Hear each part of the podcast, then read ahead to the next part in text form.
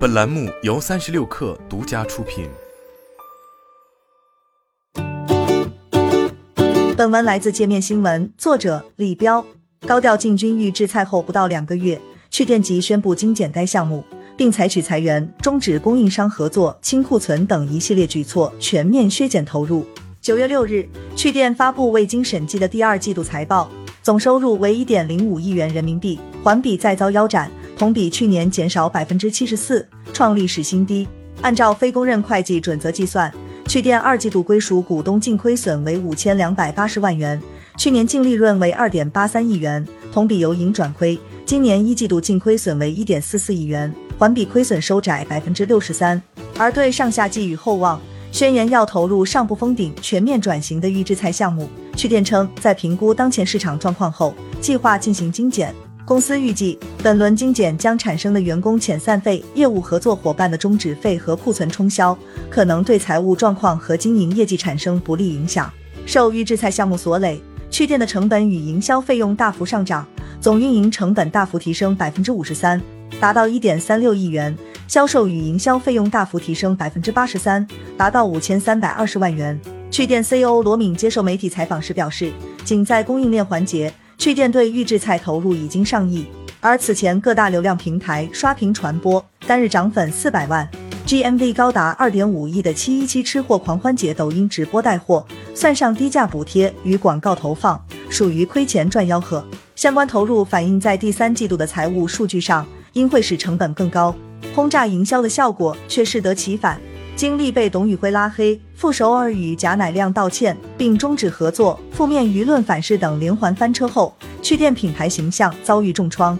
罗明也将个人抖音直播间“趣店罗老板”更名为“趣店预制菜”，不再出镜带货，改由工作人员负责，本人消失于公众视野中。上个月，外界传言趣店暂停预制菜项目，有网友发现趣店在各大电商平台的预制菜产品均处于售罄状态。最后一次抖音直播也停留在八月十四日，趣店官方回应否认，表示正在优化业务，产品和直播后续会上架。界面新闻记者发现，恢复不足两周后，抖音两大官方直播间趣店预制菜、趣店生鲜旗舰店再次停播，最后一次直播时间显示为八月二十八日。官方微信小程序上仍有预制菜产品在售。对于先前的线下开店计划是否能如期落地，界面新闻联系趣店进行采访。但截至发稿，对方未做回复。财报显示，趣店二季度减少了一半的研发费用支出，系员工人数减少引起工资下降所致。趣店产品负责人在七月初曾向界面新闻表示，预制菜团队共有一千人左右的规模。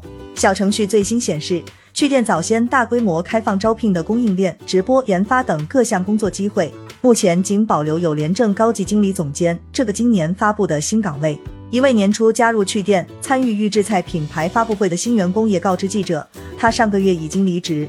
新项目出师不利，传统主营业务也不乐观。趣店年初即宣布边缘化的现金贷业务，第二季度收入为六百六十万元，同比减少百分之四十七点六，总交易额为十五亿元。第一季度为二十一亿元，处在青黄不接的转折点。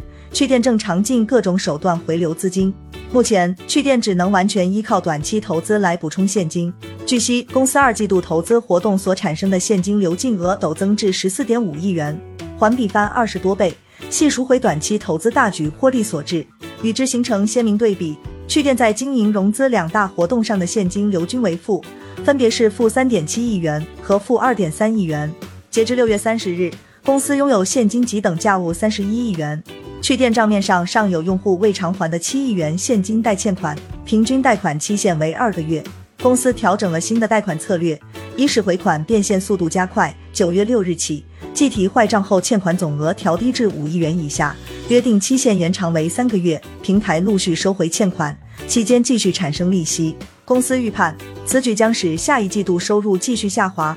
由于上市后业务萎缩，多次跨界转型失败，使得股价低迷。趣店甚至因股价长期低于一美元，两次收到纽交所的退市风险警告。